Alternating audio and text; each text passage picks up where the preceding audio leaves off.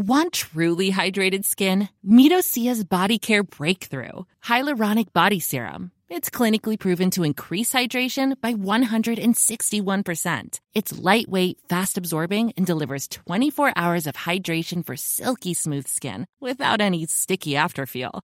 Treat your skin to clean vegan skincare from Osea. Get 10% off your first order with code SUMMER at OseaMalibu.com. That's O S E A Malibu.com code SUMMER.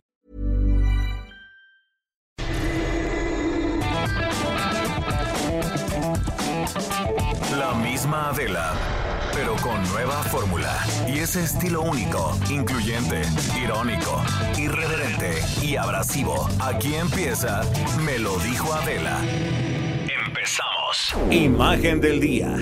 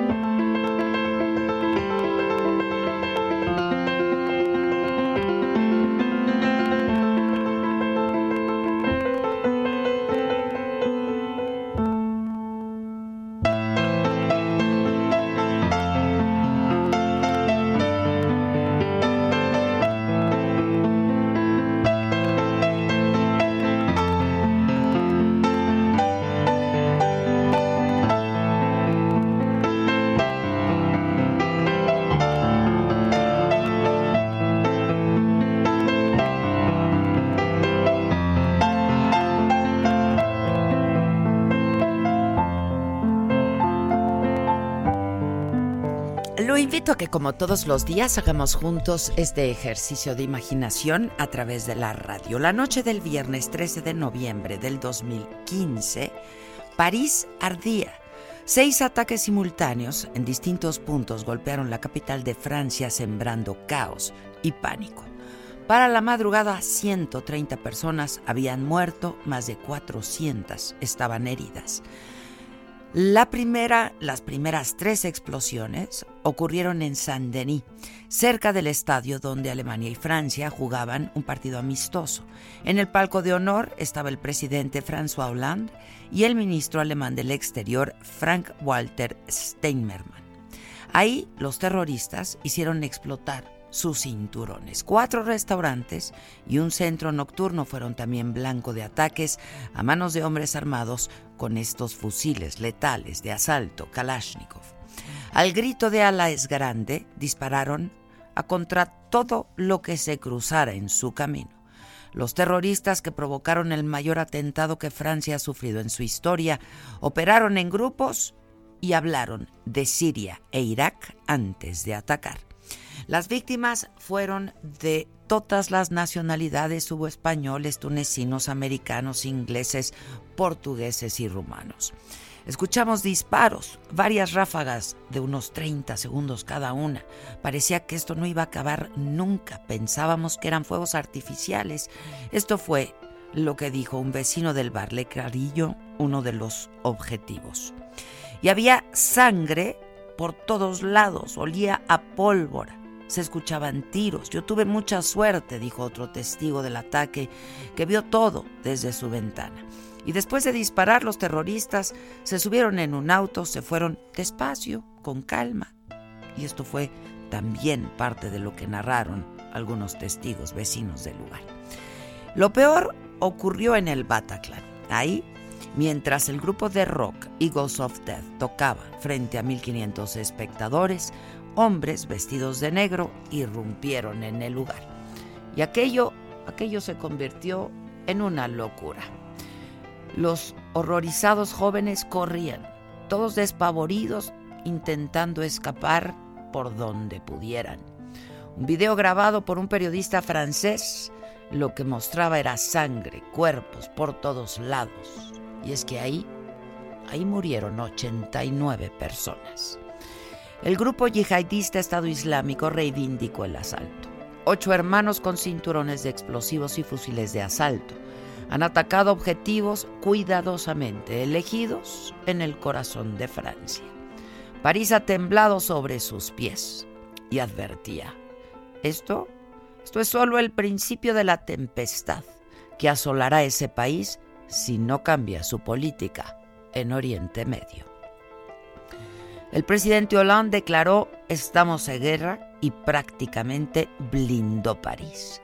El mundo se estremeció por lo ocurrido en la ciudad Luz. Se rindieron homenajes a las víctimas en las principales ciudades como Londres, Washington, Praga, Moscú, Oslo, Varsovia, Sofía, Atenas, Tokio, entre muchas otras. Somos París, se leía en las pancartas. Hoy, hoy recordamos ese día negro en que Europa enmudeció ante el terror, la locura y el fundamentalismo.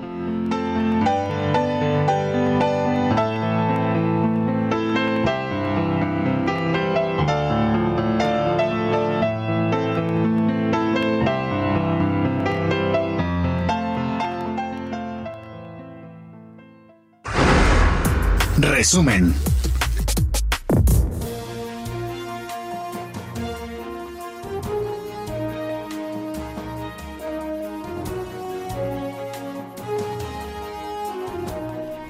Hola, ¿qué tal? Muy buenos días, los saludamos con mucho gusto.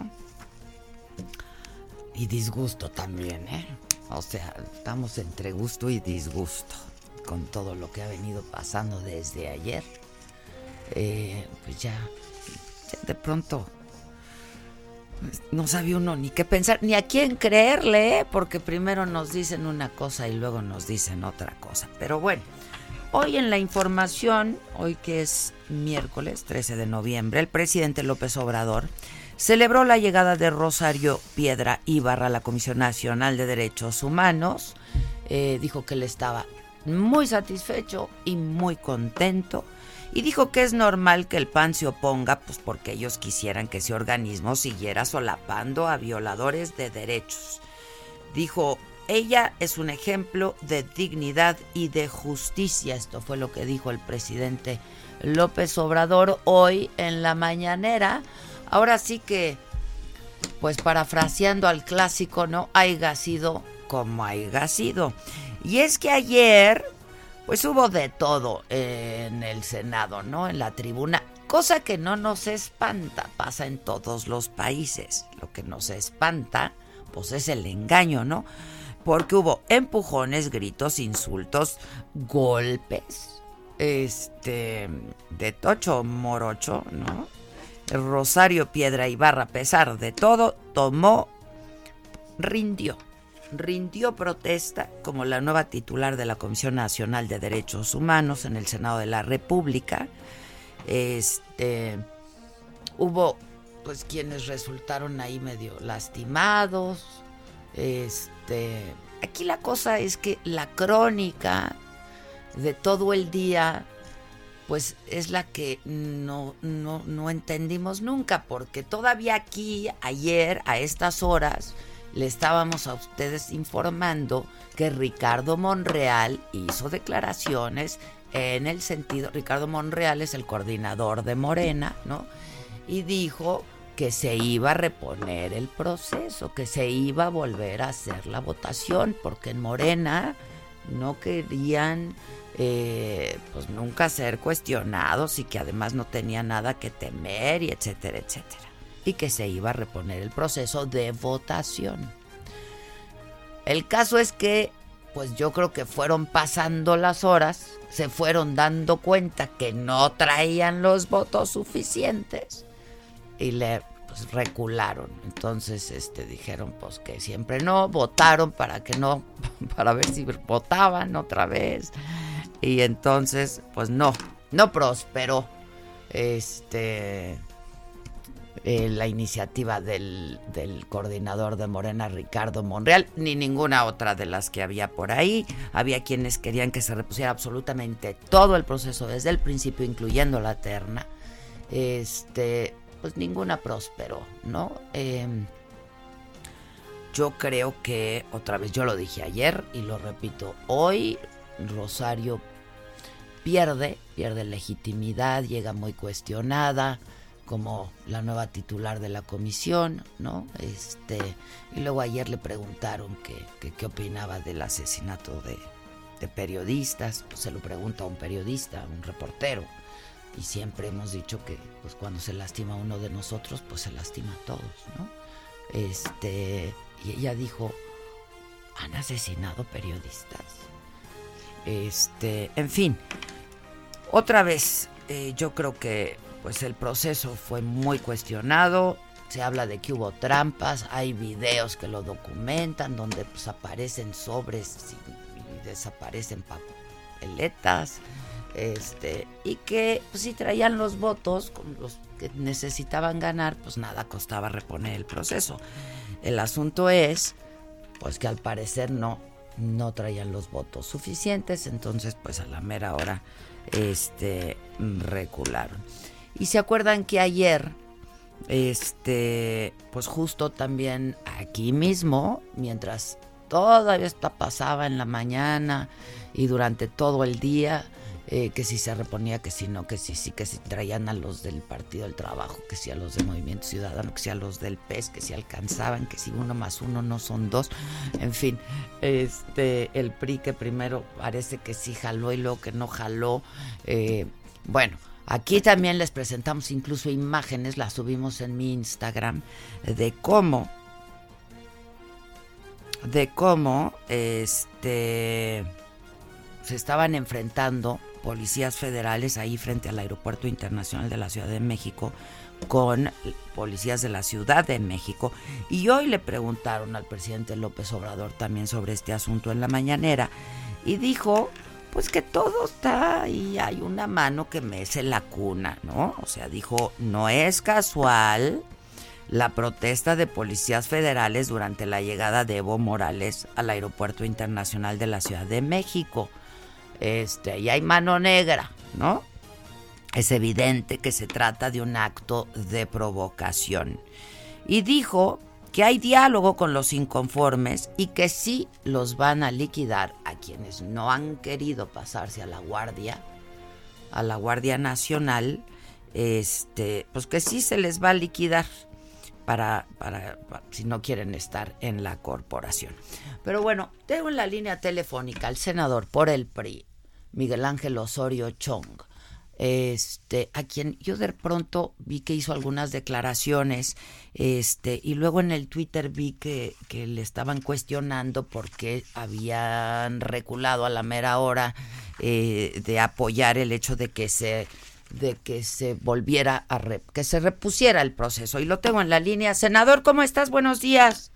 Adela qué gusto saludarte. Muy buenos días. Hace hace mucho que no se te escucha eh Aquí ando, de la, ando en el Senado y, haciendo lo que me corresponde.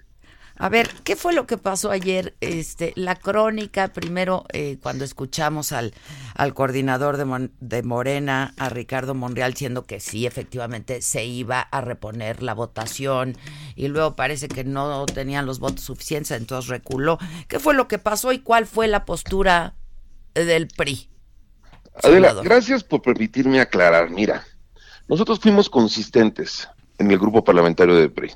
Primero, por supuesto que no votamos eh, en favor de quien ahora es titular. Bueno. Te escuchamos perfectamente. Perdóname. Eh, quien es titular ahora de la Comisión de Derechos Humanos. Me refiero a la semana pasada. Ajá. Y, y bueno, hubo un procedimiento que acabó con irregularidades que han sido señaladas. El día de ayer se hizo el planteamiento de reponer la votación. Eso era ilegal. Reponer la votación era una inconsistencia más, una ilegalidad más. Por eso nosotros lo que dijimos es, hay que reponer todo el procedimiento. Ya se había votado tres veces esa terna. Tenía que irse a comisiones para hacer otra terna y votarla. Cinco veces dijimos nosotros que no el PAN estaba de acuerdo con nosotros. Bueno, pues el PAN lo que decidió es, pues, eh, pedir nueva, nueva votación. Y yo decía, ¿y si nos vamos a nueva votación y resulta que nos ganan, porque estuvieron muy cerca, pues nosotros íbamos a ratificar, eh, pues, a una, eh, una ilegalidad. Primero, que pensamos que eh, pues no cumple con los requisitos de origen. Eh, su tinte partidista pues no le permite estar con la naturaleza de Obusman eh, a ella, ahora titular de la Comisión Nacional de Derechos Humanos. Así lo pensamos desde el principio. Entonces lo que dijimos nosotros es que se reponga todo el procedimiento. Y, y bueno, pues lo que se plantea de hacer una nueva votación, pues era una irregular, irregularidad más en un lugar donde se hacen las leyes, Pero que no, es el Senado de la República. Senador, no era ilegal, ¿no? O sea, simplemente nunca antes, o sea, hubiese sido inédito, pero no, no era ilegal. Mi pregunta es, pues ya de lo perdido, lo ganado, ¿no? O sea, si al menos no se iba a reponer todo el proceso con una nueva terna, pues por lo menos que hubiera eh, certeza de quién, quién ganaba la votación. Estábamos obligados, Adela, a hacer una nueva terna. No era de lo perdido lo ganado, no, de ninguna manera. Era eh, ajustarnos a la ley. Y entonces teníamos que hacer una nueva terna. Eh, bueno, eh, eh, si nosotros nos íbamos a una votación y resulta que nos hubieran ganado, les íbamos a ratificar una ilegalidad. Nosotros no estábamos de acuerdo en eso. El PAN se estaba queriendo jugar un albur. Nosotros de ninguna manera, ellos estaban muy cerca de alcanzar las dos terceras partes y de ninguna manera lo platicamos mucho con el PAN. Nosotros íbamos a ser consistentes, incluso quedamos con el PAN. enseñando- Primero iban a ir juntos el PAN y el PRI en ese sentido y con esa propuesta. Sí, habíamos quedado que si llegábamos a la votación, por supuesto que en este plan de ver eh, pues la consistencia íbamos a enseñarnos incluso a revisarnos como lo hicimos en las otras votaciones nuestro voto.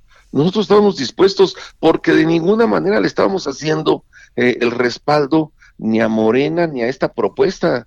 Nosotros no estábamos de acuerdo de origen y por supuesto que íbamos a votar en contra. Pero bueno, nosotros pensamos que, y así lo dijimos en tribuna, Claudia Ruiz Pacié y Jorge Carlos Ramírez Marín lo dijeron, tiene que reponerse el procedimiento. Si se hace una nueva votación es nuevamente ilegal, porque ya se habían hecho las tres votaciones que había acordado la mesa directiva. No se podía hacer una cuarta. Y si había irregularidades, mucho menos. Por eso se tenía que ir a las comisiones de derechos humanos para hacer una nueva terra.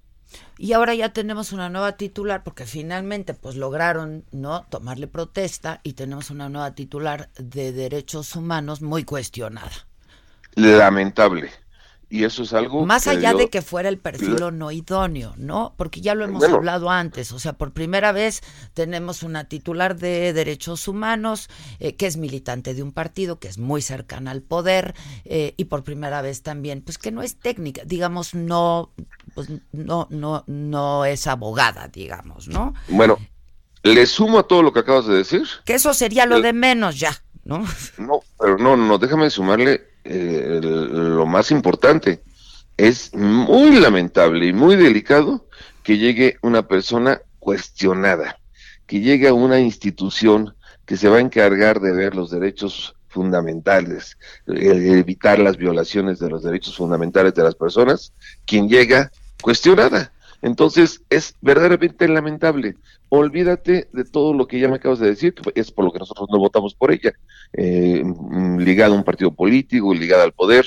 Bueno, olvídate de eso. Llega cuestionada, llega una institución que se tardaron años y años en formar y en la que los que hoy gobiernan tanto señalaron eh, durante muchos años y tanto pidieron que se modificaran leyes para ser verdaderamente una institución que diera certeza. Bueno, pues ahora se viola todo el, reglamento de derechos humanos, la propia constitución, y, se llega a un nombramiento que va a estar señalado permanentemente. Cinco años dura su encargo, va a estar siempre, siempre señalado. Este, bueno, de lo que pasó ayer, ¿con qué- con qué te quedas, senador? Este, no que uno se espante de lo que pueda pasar en tribuna, pasa, ha pasado aquí y ha pasado en muchos otros países también, ¿no? Este, pero ¿con qué te quedas, no? Porque pareciera que se nos ha estado engañando todo este tiempo, que eh, eh, pues ahí hicieron sus amarres y entonces no nos salieron las cuentas y entonces pues haya sido como haya sido, citando al clásico, eh, pues rinde protesta Rosario Piedra. Todavía nos queda el camino primero de un amparo. ¿Y con qué me quedo? Bueno, un mal espectáculo eh, nuevamente mandan propuestas o en este caso salen propuestas ligadas al poder en instituciones que deben de velar, deben ser equilibrio, deben ser eh, contrapesos al poder y ahora hasta en derechos humanos. Sí, por supuesto, lamentable. Si yo hubiera votado por ella, no estaría aquí haciendo el ridículo contigo. Eh, lo hemos sido consistentes, lo hicimos en otras áreas, lo hicimos de la Guardia Nacional, hemos sido consistentes y en diferentes nombramientos. Y en este, lamentable, muy lamentable que llegue alguien con tanto cuestionamiento, que por supuesto va a tener eh, costos, va a tener costos cada vez que haga algún tipo de acción, algún tipo de señalamiento, porque si llegas irregular, pues como te pides, como pides que existan, eh, ¿cómo puedes señalar acciones irregulares? Bueno, el presidente hoy en la mañanera dijo que está muy satisfecho y muy contento con lo que pasó ayer en el Senado.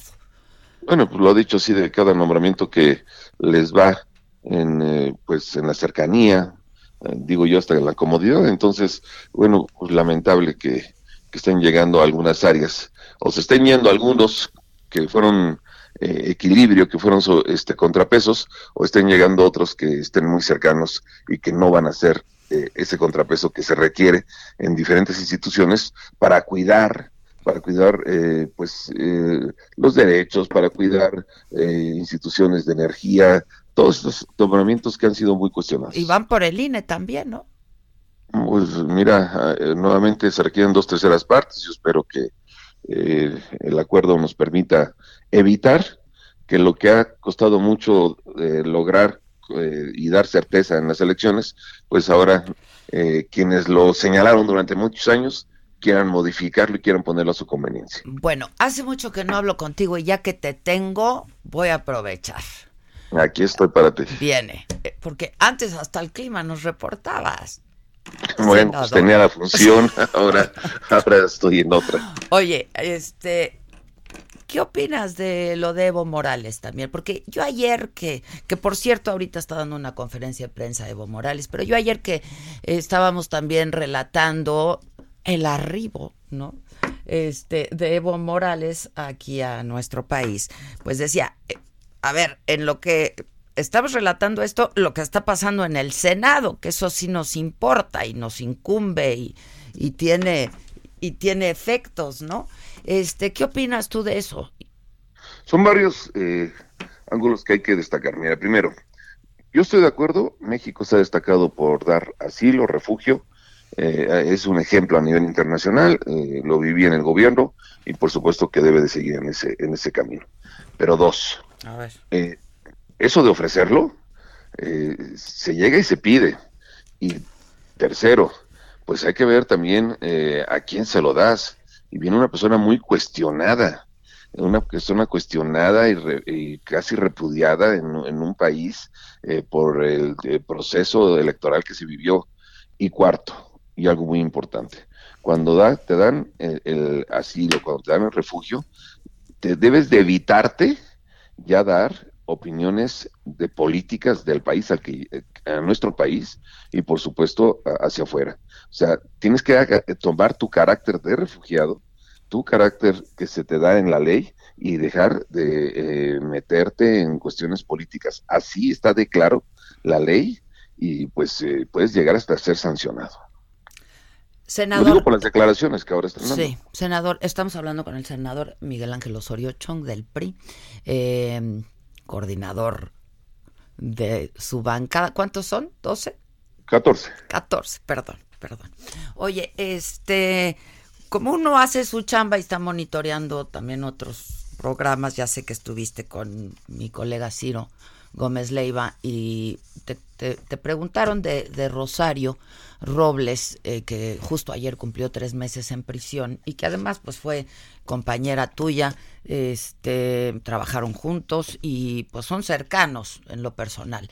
Y eh, mi, mi pregunta va en este sentido. Tantas veces que hemos oído al presidente y a todo su gabinete decir que todo lo que está pasando ahora en el país es culpa de la administración pasada y la antepasada. Y no vemos que los priistas salgan eh, senador, ¿por qué? Este, ¿Y qué dices al respecto? ¿no? O sea, ¿todo es culpa de ustedes?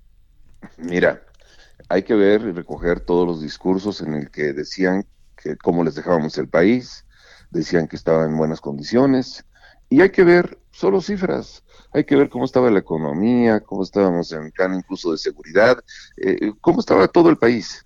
Es tan simple como ver hacia atrás, no, en, no solamente en el retrovisor, sino ver los datos, eh, las cifras, en las estadísticas oficiales.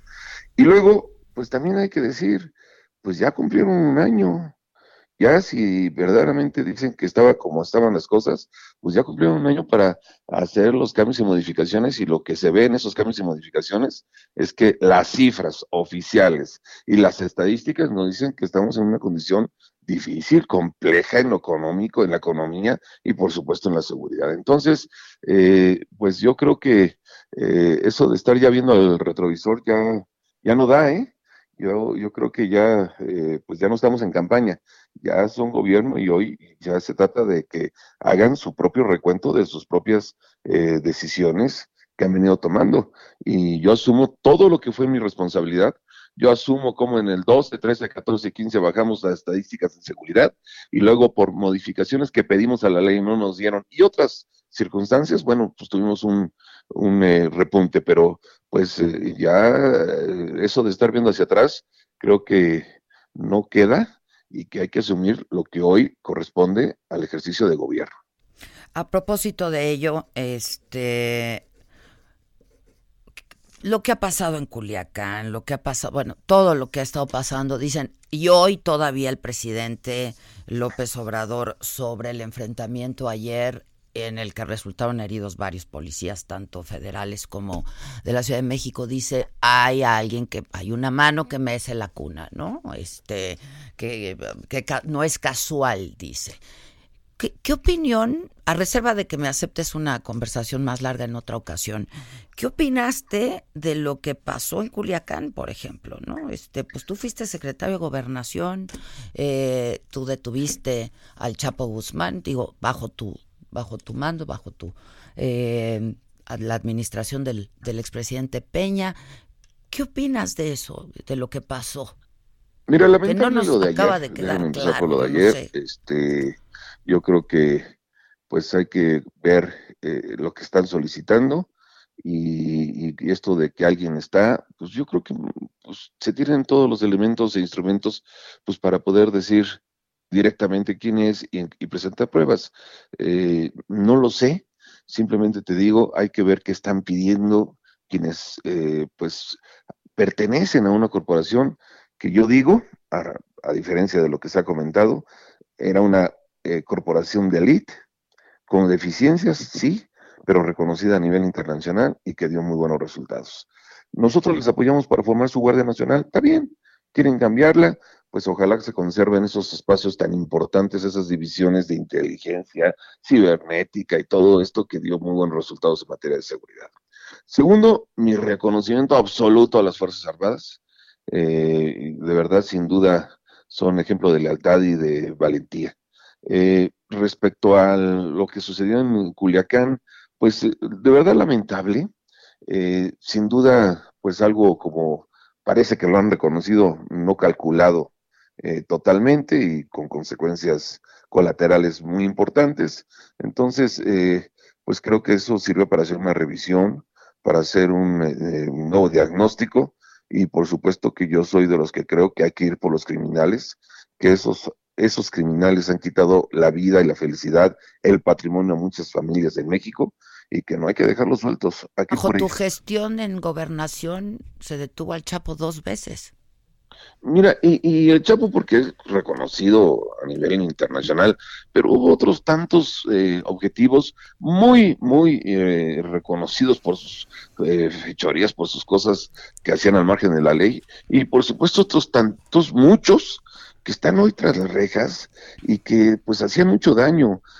yo soy de los que pienso que hay que cobrarles todo lo que arrebataron de pues patrimonio, la vida, la felicidad a muchas familias en México. Entonces, pues ahí está, ahí están los resultados de la unidad que se daba en las corporaciones eh, de seguridad. Este, esto de que hoy hay una coordinación como nunca, perdónenme, ahí están los mismos y ellos saben la gran coordinación que se tenía entre eh, la Policía Federal, el Ejército, la Marina y, y que dio pues muchos muy buenos resultados. Entonces, por eso yo digo, hay que revisar hay que revisar y por supuesto también de ninguna manera satanizar a nuestras Fuerzas Armadas que han dado muy buenos resultados y que hay que apoyar y respaldarlos y no dejarlos a un lado. Ah, merecen, necesitan de mandarles muchos mensajes de apoyo y de respaldo. A ver, como hay de pronto, aunque digan que nunca como ahora se nos ha estado informando, pues hay como ciertas horas en lo que pasó ese día en Culiacán que quedan ahí medio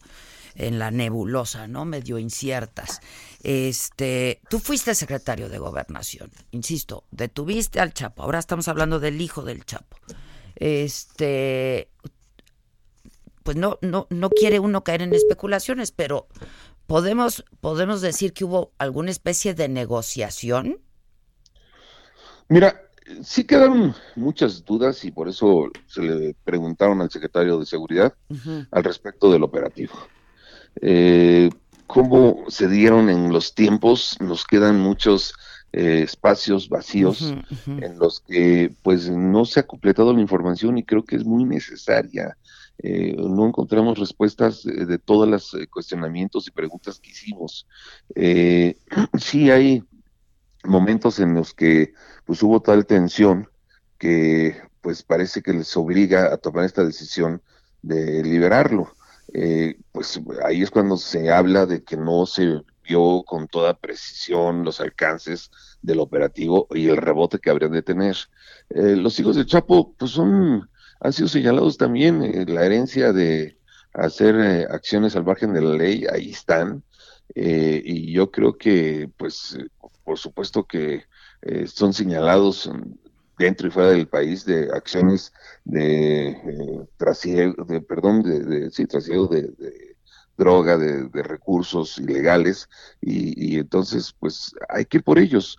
Eh, yo creo que eso es lo que tienen que valorar, ver y, por supuesto, replantear para poder dar con ellos y con otros más que pues están causando daño en diferentes regiones del país. Venos a visitar, ¿no? Ya, seguro. Prometo que Aquí o a Saga o donde quieras. Con todo gusto. Estoy pronto allá. Este, ¿Rosario Robles es una presa política? ¿Perdóname? ¿Rosario Robles es presa política? Mira, eh, yo más bien te diría, hay que revisar la actuación del juez. Creo que es muy cuestionado lo que ha venido haciendo. Eh, si hay señalamientos sobre Rosario y lo que se le imputa en este momento, pues lo puede, según nuestras leyes, nuestras leyes, llevar en libertad. Creo que eh, no ha sido de ninguna manera justo el que hoy esté en prisión eh, por lo que se le acusa y por supuesto que creo que hay que eh, pues revisar la acción y, el manejo que se dio de parte del juez en el caso de Rosario Robles. Si hay acusaciones, que las enfrente, pero en el marco de la ley y en el marco de la ley en este momento te da para llevarlo en libertad. Gracias, senador. Todo lo contrario. Gracias, nos vemos pronto. Un gran saludo al auditorio. Gracias. Senador. Gracias, coordinador de la banca del PRI, son 14, me equivoqué. Este, Miguel Ángel Osorio Chong. Vamos a hacer una pausa y volvemos. Continuamos con el estilo único y más incluyente, irónico, irreverente y abrasivo en Me lo dijo Adela por Heraldo Radio.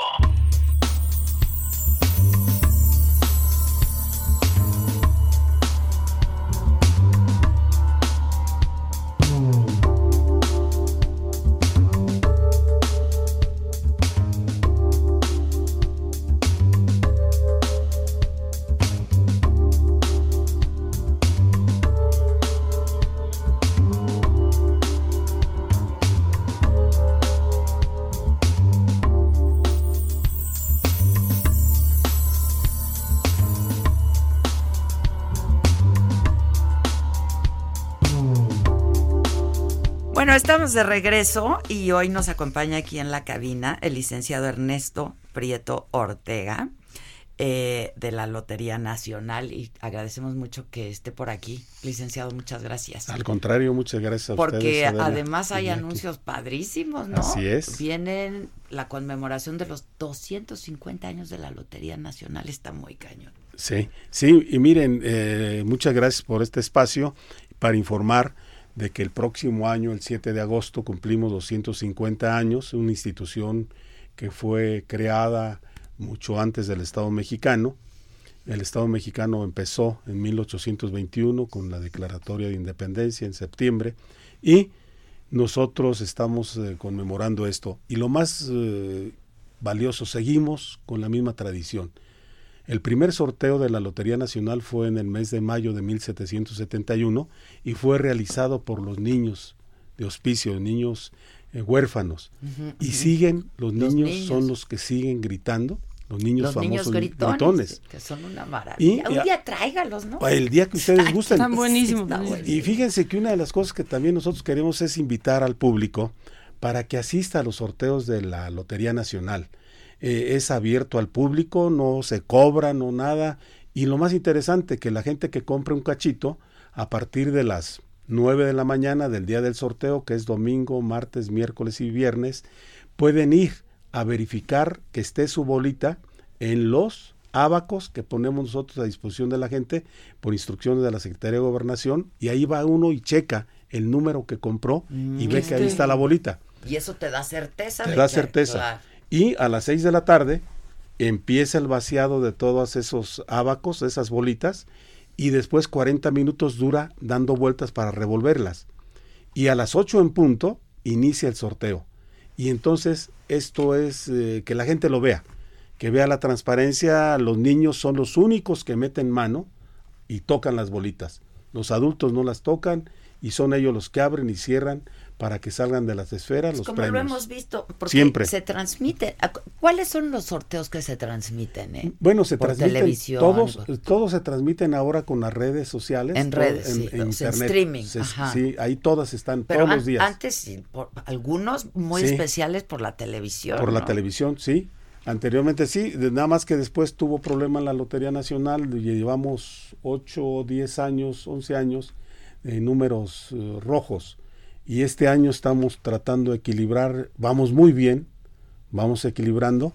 El año pasado se otorgaron recursos fiscales para que se pudiera salir adelante por 540 millones. Ahorita vamos bien, no hemos pedido un peso ah. y vamos sacando la lotería. Y otra cosa, nosotros por ejemplo en el mes de septiembre, al mes de septiembre entregamos más de 107 millones de pesos más en premios que el año pasado. Entonces estamos trabajando para, para promover la asistencia pública y que sea un órgano sano. Amén de que como... que los premios sean cada vez mayores. mayores. Exactamente. Por ejemplo, lo que tú comentabas, tenemos estos tres sorteos el día 13, que es un error parte nuestra porque el Día de la Virgen es el es 12. El 12. Pues sí, pero pues, con eso de que andábamos viendo otras cosas. Pero no importa para que no le roben foco. Así es. es, el, ya pasando las mañanitas. no le roben foco. Y hasta nos, hasta nos puede servir para que la gente, ah, es mañana podamos atender ahí. Pero sí son 121 millones de pesos los que se van a sortear el día 13. 120 para el 13 de diciembre, el especial de la Virgen. Sí, el especial. Y después está de 430 millones en premios del 24. El, gordo. ¿Cuánto? 430 millones. El premio mayor en cuatro series es de 204 millones de pesos. Y el día 31, el Magno, es de 314 millones en premios y el premio mayor es de 104 millones de pesos. Ok. En cuatro series. Entonces todo esto... ¿Cuánto cuesta una serie? Una serie, ¿Cuánto está por ejemplo, del, la, del especial de la Virgen. El especial de la Virgen tiene una, un costo de 1.200 pesos la serie. Ok. Y, por ejemplo, el de 24 va a tener un costo de 2.400 y, y igual el del día 31, 2.400 pesos la serie. ¿Por qué no lo del cochinito lo, invertimos en, la lotería, está bueno, ¿no? Sí, está muy bien. Lo que hemos ahorrado, pues lo invertimos. Y nosotros en la Lotería Nacional lo que queremos es que la gente vaya y asista. es libre la entrada. dejó de participar la gente, por eso estuvieron en números rojos sí, tantos años. Miren, eh, nosotros, eh, el problema fue que la competencia y también yo no quiero juzgar a mis antecesores, ni mucho menos, pero pudieron haber hecho mucho más. Mm. Pudieron haber hecho mucho más y uno de los problemas que tenemos, eso sí, fue de que fue envejeciendo los compradores y los vendedores de la mm. Lotería Nacional. Mm. Eso también es cierto. Nosotros ahorita tenemos un programa piloto de jóvenes construyendo el futuro que nos están ayudando a jóvenes a vender billetes. Entonces estamos en ese proceso. ¿Cuántos tienes? De... Eh, ahorita son 15 jóvenes los que tenemos ahí y vienen en proceso otros 20. O sea, vamos a tener jóvenes para estamos capacitándolos. ¿eh? Yo sigo viendo a los mismos comprarla. No, y venderla. Venderla. Los de siempre, Adelita. No, este, no vas a comprar tu cachito. Son los mismos de hace muchísimos años. Así es. Y nosotros lo que queremos es eso, eh, que los jóvenes, para eso vamos a necesitar también de las redes sociales para llegar al núcleo de los jóvenes. De los 18 a los 45 años tenemos que enfocarnos para que ellos conozcan lo de la Lotería Nacional. Por ejemplo, la Lotería Nacional ha aportado tanto a este país que uno de los eh, reconocimientos más que se hizo fue en la época de don Benito Juárez, donde con aportaciones del gobierno federal y con sorteos que realizó la Lotería Nacional de la época, se construyó el tren México-Toluca. Mm. O sea, el, el, el, Alcázar del Castillo de Chapultepec fue con recursos de la Lotería Nacional.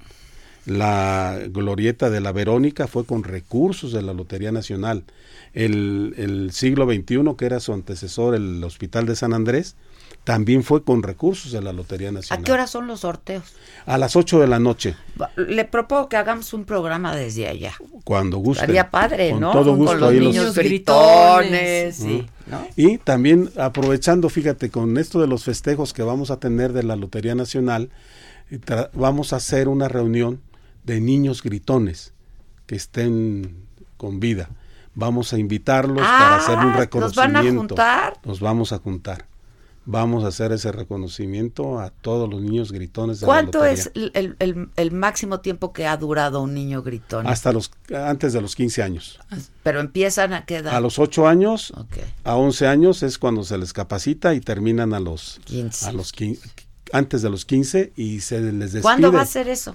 ¿Ya lo eh, tienen previsto? No. Pero para el año que entra va a ser parte, de, la, es parte de los festejos y reconocimientos y agradecerles mucho a ustedes esta esta labor que están haciendo de tipo social para que nosotros podamos informar a la gente lo que estamos haciendo en la Lotería Estamos a sus órdenes, licenciado. Me, dio gusto verlo. Ya y luego que, que hagamos este alguna alguna transmisión más larga, pues nos, nos cuenta, porque ha de haber un chorro de uh, anécdotas. Muchas.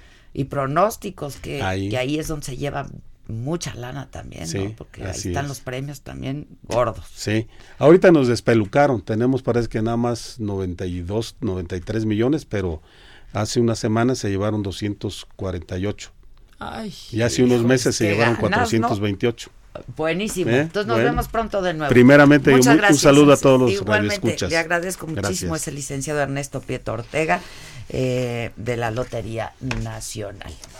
Este, que el chiquito, el dato, este, vamos con el chiquito, ¿no? Pues vamos con, vamos el, chiquito. con el chiquito. El dato histérico. La paradoja de Fermi es la aparente contradicción que hay entre las estimaciones que afirman que hay una alta probabilidad de que existan otras civilizaciones inteligentes en el universo observable y la ausencia de evidencia de dichas civilizaciones. ¡Miren bien a sus dirigentes! ¡Son unos repugnantes reptiles del espacio! La formulación de esta paradoja surgió en una época en que Enrico Fermi trabajaba en el proyecto Manhattan, cuyo fin era desarrollar la bomba atómica. La respuesta de Fermi a su paradoja es que toda civilización avanzada desarrolla en su tecnología el potencial de exterminarse, tal y como parecía que estaba ocurriendo en su época. El hecho de no encontrar otras civilizaciones extraterrestres implica para él un trágico final para la raza humana. Y no andaba tan errado. ¿Cómo ponerle al chiquito?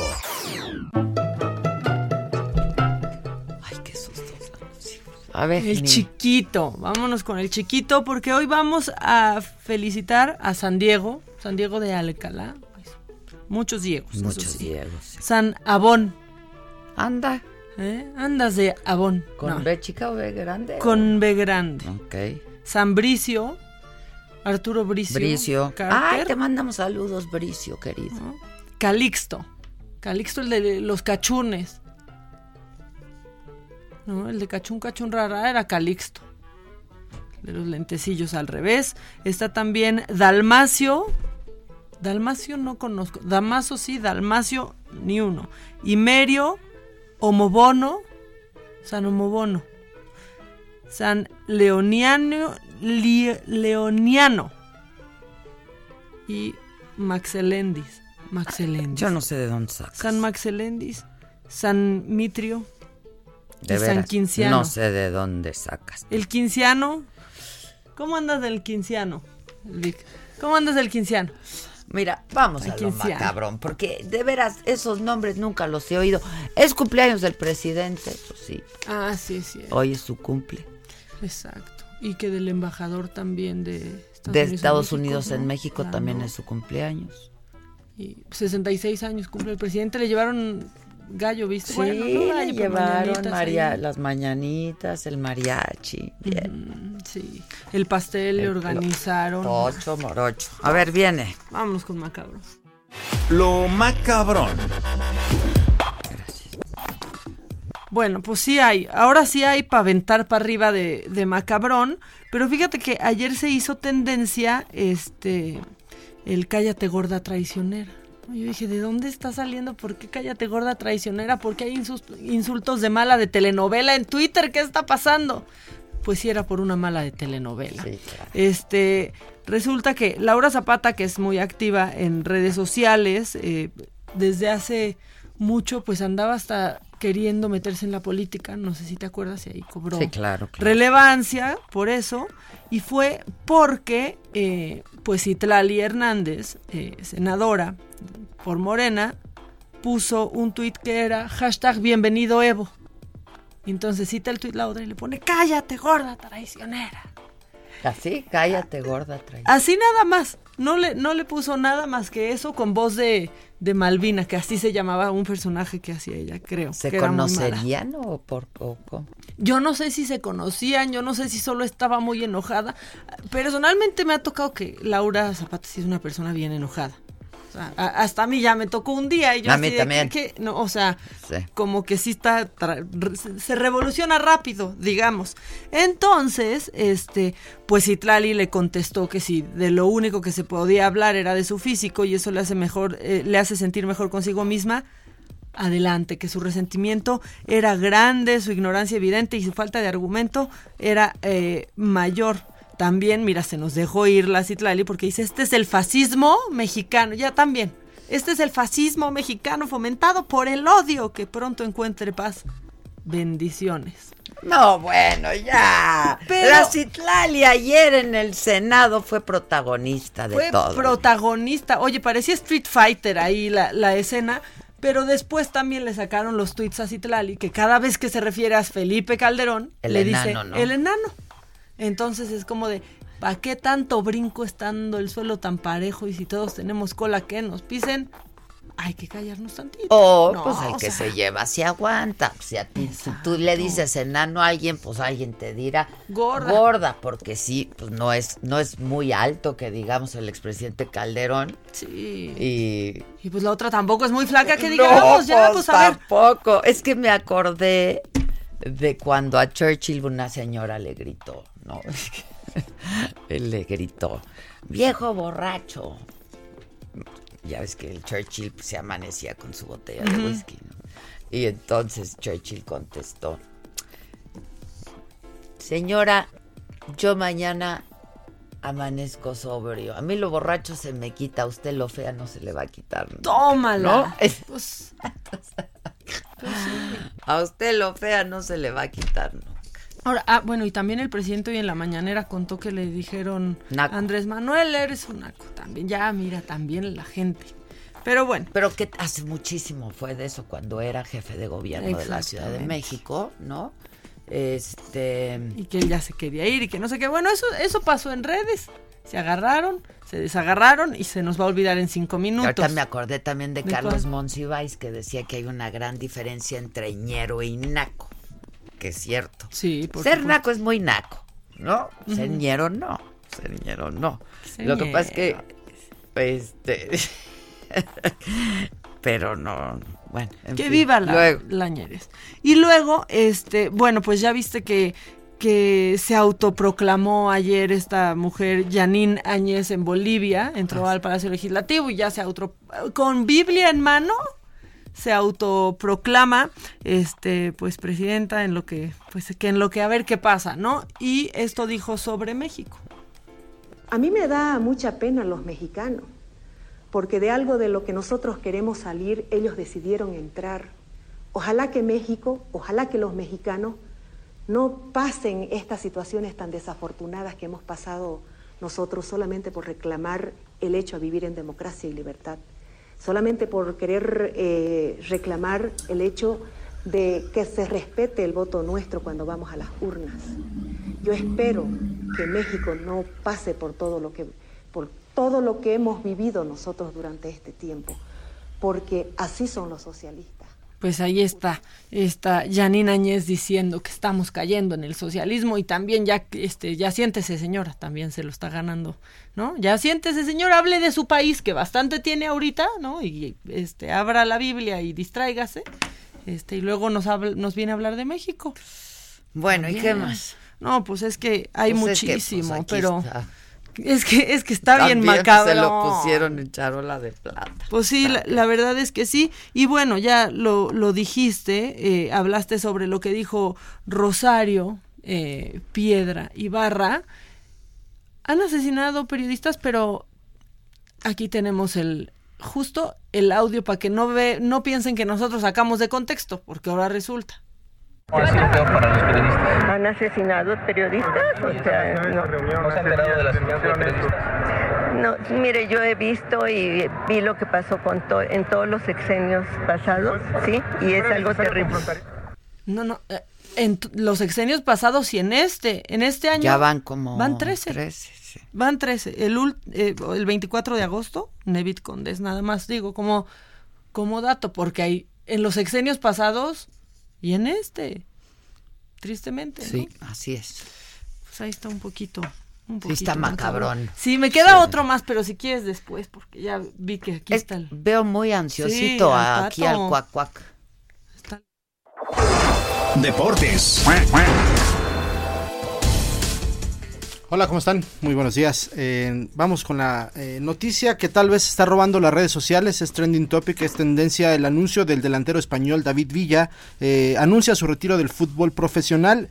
El máximo goleador de la selección española, bueno, comentó a sus 38 años que él quería retirarse del fútbol y no que el fútbol lo retirara de, las canchas. Entonces, eh, este jugador internacional y sin duda con un gran palmarés en su experiencia personal, campeón del mundo, de la Liga Española, bueno, dice adiós al fútbol profesional.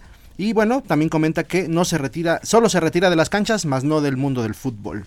Eh, en otra parte también les comento rápidamente que el Salón de la Fama del Fútbol eh, eh, bueno, galardonó a 12 integrantes más eh, en este, invistió en una ceremonia muy emotiva, entre los cuales eh, se encuentra Pavel Pardo, jugador mexicano, Tomás Boy, el icónico y fallecido portero del Pachuca, Miguel Calero, el Cóndor, a que apodaban así, y también las mujeres tuvieron presencia en este Salón de la Fama del Fútbol, al, digamos, al investir a Alicia Lapelé Vargas, que fue precursora del fútbol femenil. Entonces, así es como se desarrolla el mundo de los deportes, jefa.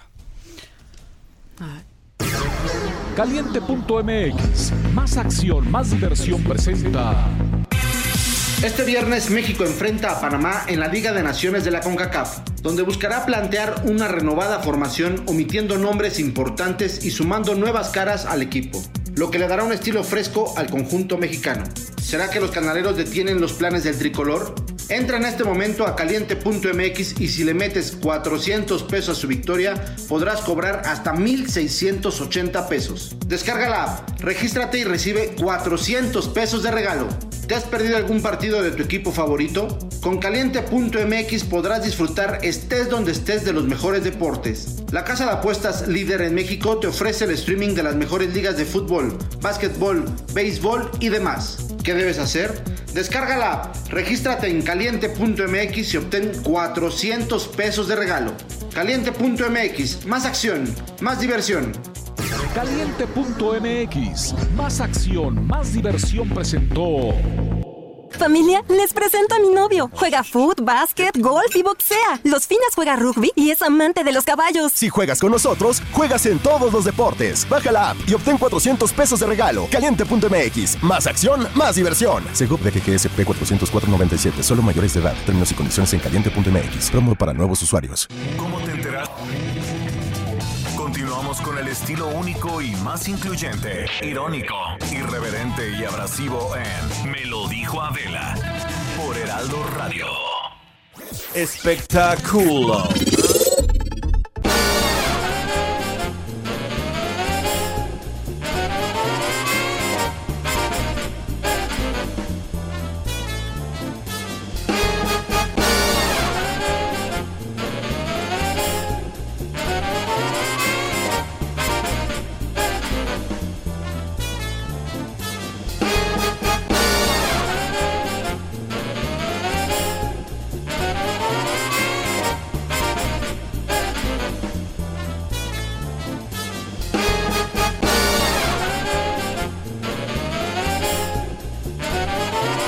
Castro está esta mañana con nosotros. ¿Qué onda, güerito? ¿Cómo estás, amor? Bien, ¿y tú? Pues yo aquí muy contento de visitarte. Te de ves que me muy bien, hueles muy rico. Ay, muchas gracias. De verdad, ¿qué loción traes? Me bañé hoy. Muy fresco. Muy fresco. gracias. La verdad es que qué rico es un hombre que huele rico. Porque... Porque no vamos a ponernos a contar, pero luego en esta cabina se pone difícil. No lo dirá Adela, pero yo sí, se pone difícil la cabina. No, sí, sí, es, yo creo que, yo creo que sí, la limpieza es fundamental. ¿Cómo la sé, Es una buena no? costumbre. Hay que acicalar. Asearse. Una cosa así. Sí, sí, sí, sí, sí. ¿Cómo estás, güerito? Te ves muy bien. Muchas gracias, amor. Igual que tú. Muchas guapa. gracias. También bañadita. Eso, Pues. eso es importante. No sabe uno lo que se pueda presentar. En el día sí, el estoy día. totalmente de acuerdo. ¿Pero traes sí. novia? No, ahorita no. Ahorita no. No, ahorita no. Por No. eso la frescura. Sí, claro. Porque uno no sabe. lo No, que- y, y te digo, y yo creo que más, a la contraria, ya cuando tienes novia tienes que ser hasta más pulcro. Más, Sí, mucho no, bueno, más sí. cuidadoso en Más todo. pulcro, En sí, ¿no? tocho, Sí, morocho. sí, sí, en sí, tocho. Sí. Oye, aquí tienes nuevo pro- programa. Sí, acabo de estrenar, empecé el lunes con una nueva novela, es Médicos Línea de Vida, eh, a las nueve y media de la noche en el canal de las estrellas, el canal 2. Estelarcísimo. Pues sí, muy, muy comprometido, un horario complejo, fuerte y bueno, pues esperemos que cumpla con esas expectativas. Hicimos ahora esta historia que es una historia que se generó en entre líneas y, y es una historia que platica la vida de diferentes doctores y de en un, en un hospital. en Tipo un el Grey's. Anatomy. Pues me encanta que todo el mundo se acuerde de Grey's Anatomy, Pues pero que- se les que- olvida de todos.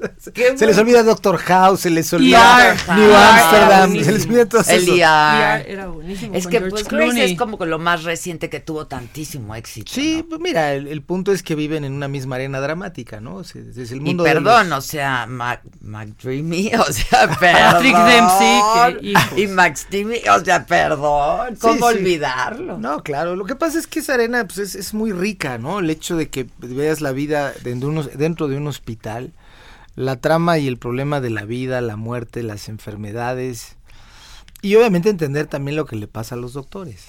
¿no? O sea, los médicos es una profesión muy complicada. Yo creo que toda la gente que se dedica a la salud, médicos, enfermeras, Sí, sí, sí. camilleros, eh, rescatistas, muy comprometida y muy difícil. Sí, sí, es una, es realmente es una responsabilidad de vida, de tiempo completo y de vida completa, ¿eh? lo cual, pues les, ahora sí que los admiro y los aplaudo y les agradezco mucha de la información y facilidades que me dieron para poder hacer esto.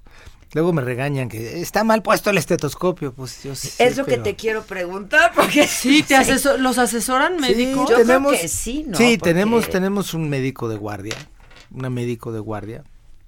Y este y a ver, es complejo porque estamos grabando dos unidades al mismo tiempo y pues es diferente obviamente que cuando tienes pues doctores y enfermeras reales en un lugar, cada uno sabe lo que está haciendo y el actor tiene que estar interpretando diálogos y se tiene que estar acordando que le tiene que estar apretando la bombita y el otro tiene que estar agarrando las pincitas. sí, sí, o sea, sí, Tiene, tiene otra mecánica, pero, pero bien, sí, tenemos un médico fijo todo el tiempo explicándonos o viendo con ellos todo lo que se hace. No quiere decir que no por ahí se nos pierda de repente algún detalle. ¿no? Cada capítulo va a ser una historia médica distinta, digamos, como pasa en estos otros programas. No, cada, no, o sea, aquí hay aquí va a haber casos clínicos o casos que se presentan y que se puedan resolver en un mismo capítulo y otros que irán corriendo alrededor de, de, la historia, a lo mejor en un lapso de 10 capítulos y cosas que vayan pasando. Y no nada más es la parte de los pacientes, sino también en la vida de ellos, ¿no? Es que, fíjate, en estos programas gringos, yo me acuerdo que veía, por ejemplo, que alguien se, se, había muerto de hipo. Ay, ¿te acuerdas la que llegó con hipo? claro, y se, y se muere.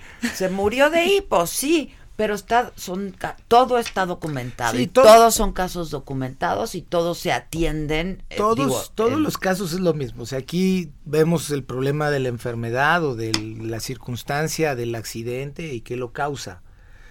Y platicamos y damos cierta o sea bastante información de lo que de lo que se está haciendo o cómo se atiende. Ya. obviamente no podemos dar nosotros eh, curas milagrosas, ni, este, ni, resoluciones mágicas, sí, pues ¿no? Porque pues, también es un compromiso, pero sí, sí hablamos de determinados problemas que se presentan. México tiene un gran problema de diabetes.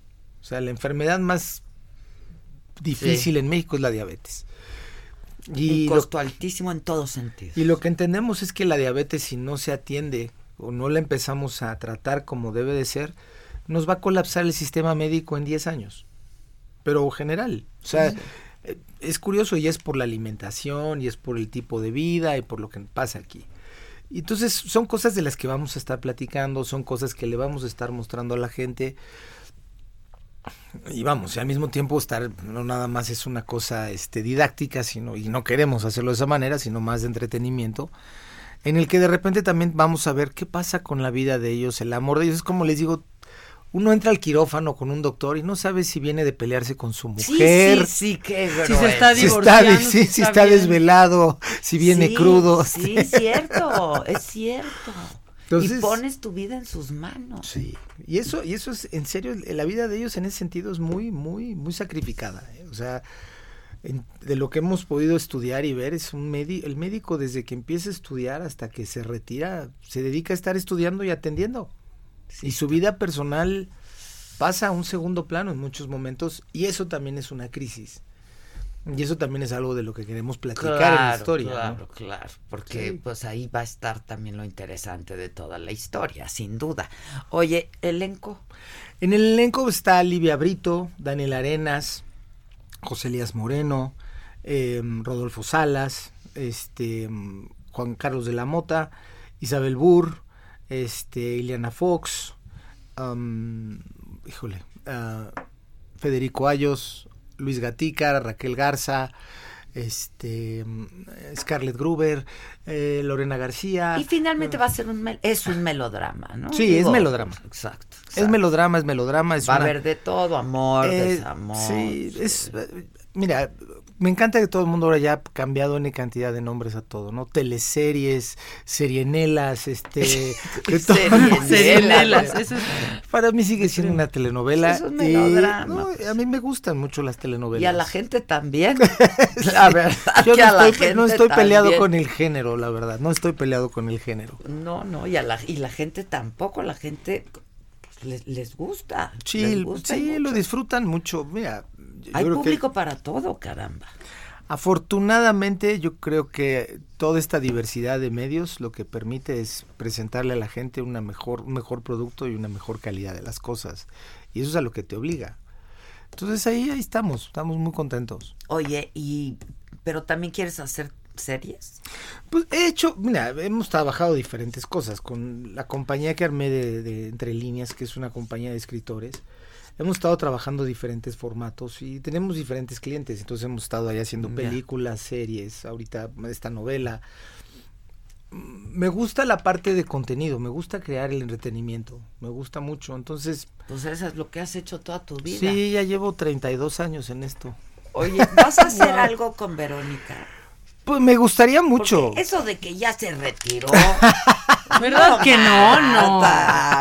O sea, mira, yo creo que, yo creo que, yo creo que ahorita ella se va tomando recesos o tiempos de, de, su, de su vida. Pero lo ha hecho durante los últimos 15, 20 años, ¿no? o sea... Entonces, mira, al final, yo con Verónica siempre he dicho que para mí es un agasajo trabajar con ella. A mí lo que me diga, el día que me diga que quiere hacer, yo con muchísimo gusto, ¿no? Como digo, Verónica me dice charco y brinco.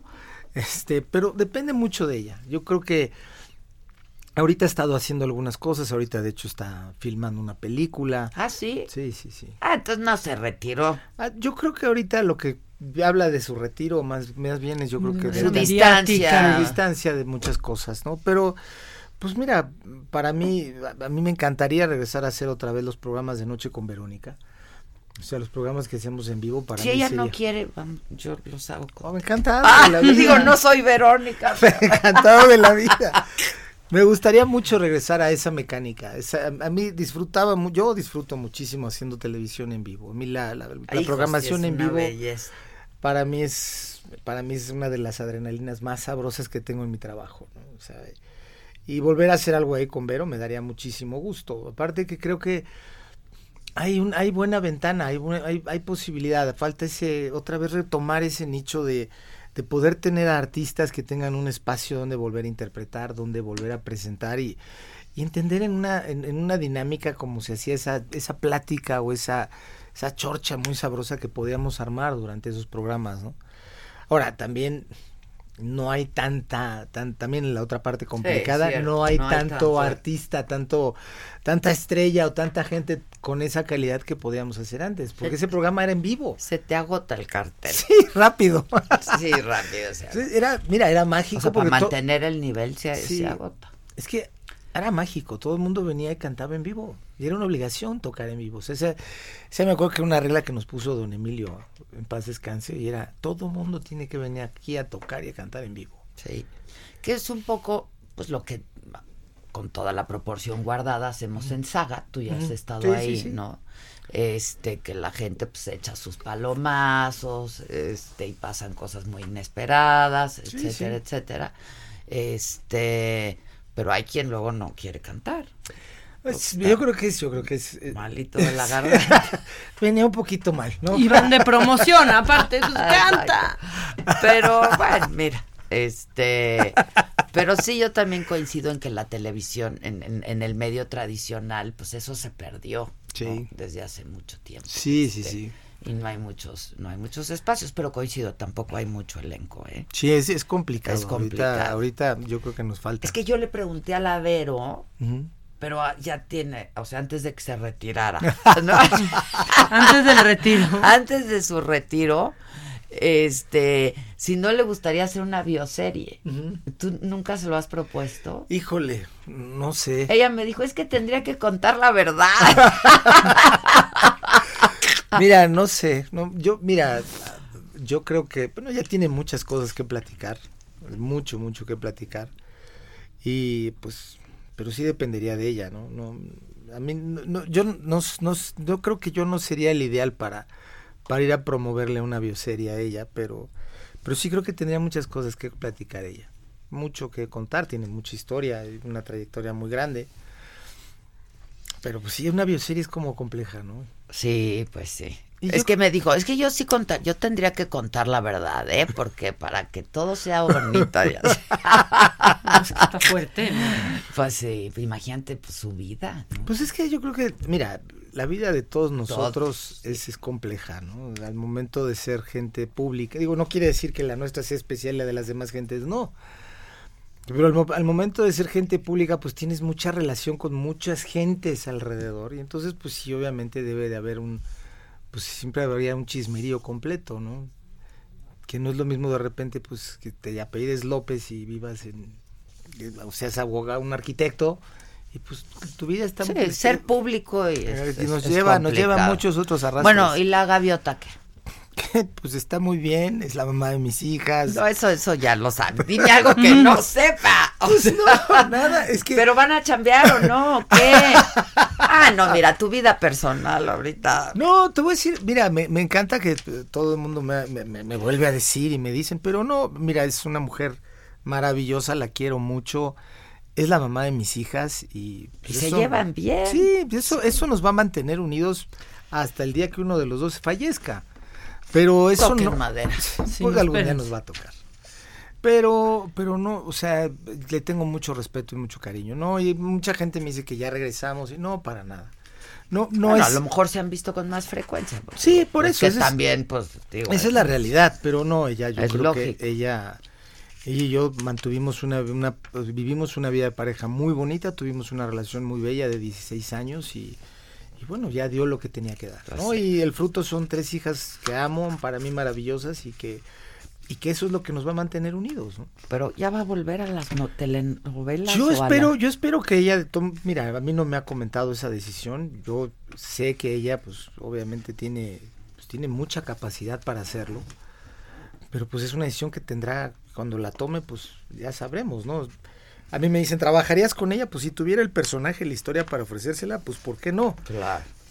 Eh, no me, no, ahora sí que no, no, no interfiere una cosa con, la, otra. Pero es una decisión de ella. O sea, yo creo que, pues, espero la tome pronto.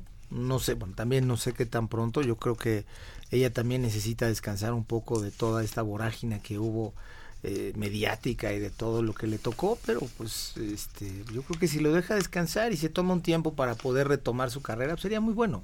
Sería bueno, sería bueno por ella y pues yo creo que también por la calidad de trabajo que hace. Claro, está padre. pues aparte está joven y pues, es lo que sabe hacer, ¿no? De acuerdo. Claro.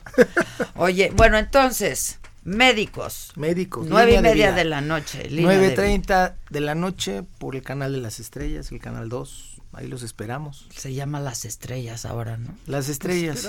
Para mí sigue siendo el canal. Para mí sigue siendo el canal 2, el, canal, de, las, estrellas. Yo no me acostumbro eso de las estrellas. Diles que lo retomen, porque sí, así le seguimos diciendo. No es mi canal. Ah, lo retomen. Platícalo. No es mío, no es mío, pero para mí sigue siendo el canal de las estrellas y es una casa en la que llevo ya 32 años. Sí, sí, sí. Ya estoy pues dando muy buenos resultados. No, muchas gracias, muchas no, gracias. a ti. Entonces ya está al aire a ya partir está de este, este lunes, 11 de noviembre empezó. Y le fue bien. Le fue muy bien, empezamos muy bien y les agradezco a la gente que nos, siga, nos siga recibiendo en su casa y que pues ahí la sigan viendo. Ya vas, güerito. Gracias, ¿eh? Mi vida, gracias a ti. a todos. Gracias. Gracias. gracias. Vamos a hacer una pausa y volvemos todavía. Tenemos un rato, no se vaya. Güerito, gracias. Que nos mandes el pack no nos interesa. Lo que nos interesa es tu opinión. Mándala a nuestro WhatsApp 5521 53 71 26. En Me lo dijo Adela, te leemos, te escuchamos y te sentimos. Tiquitiquitín, tiquitín. Continuamos con el estilo único y más incluyente, irónico, irreverente y abrasivo en Me lo dijo Adela por Heraldo Radio. Hay que leer.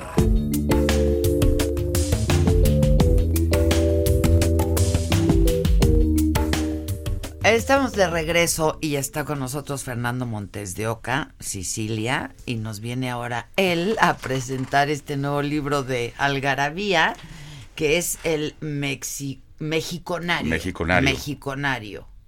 Este, que es un diccionario estado por estado. ¿Qué es? Las palabras que se usan en cada Exactamente. Fíjate que vamos, vamos a muchas ferias en, en, el año Y de repente yo trato de hacerme chistoso en mis presentaciones de mis libros o de la revista, etcétera, y veo que no se, que no se ríen, ¿no?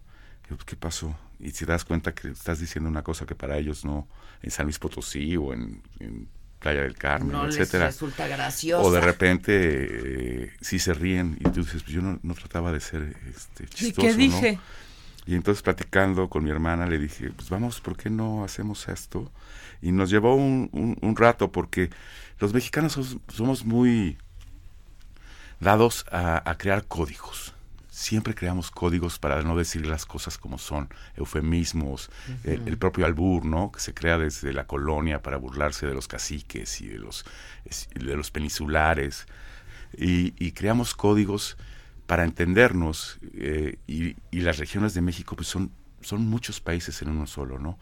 Entonces, para que una persona de Yucatán, un yucateco se entienda con un eh, tamaulipeco, ¿no? O un duranguense con un, con un eh, uno de Baja California, pues tratamos de hacer esta, estas cosas del diccionario que nos ha ido bien desde el chingonario, después yo escribí, después sacamos el madrenario, después yo escribí el pendejonario, y ahora el mexiconario. Yo no tengo más que el chingonario. Y Pilar quedó de darme uno porque lo regalé el mío. Ah, pues yo te lo voy a traer. Si me lo está, está agotado, pero ya vamos a reimprimir. El chingonario. ¿Cuántas llevan? Es que es, que ese chingonario, es una chingonería, la verdad. Es un long seller. No, tengo idea. Yo, creo que serán como 100 mil ejemplares ya los que se han vendido del chingonario. Y estos diccionarios eh, que hacemos, pues son diccionarios de uso porque tiene la definición de la entrada más un ejemplo, ¿no? Para, para que la gente sepa de qué estamos hablando. Hablando. ¿No? Por ejemplo, en Tabasco, acucupachar. ¿Qué es? ¿Como currucar? No, es llevar al niño en los, ah, los, brazos. En los brazos. Como apapáchame, no viene de, como o de acurrucar. currucar. Ah, y así, de esas hay 50 entradas de, de, de cada estado, ¿no? Potosinear hacerse güey cuando te encuentras a alguien en la calle que le ves y dices, pero no lo quieres saludar y te y, como que te haces güey para te cruzas la banqueta, mira se está potosineando, ¿no?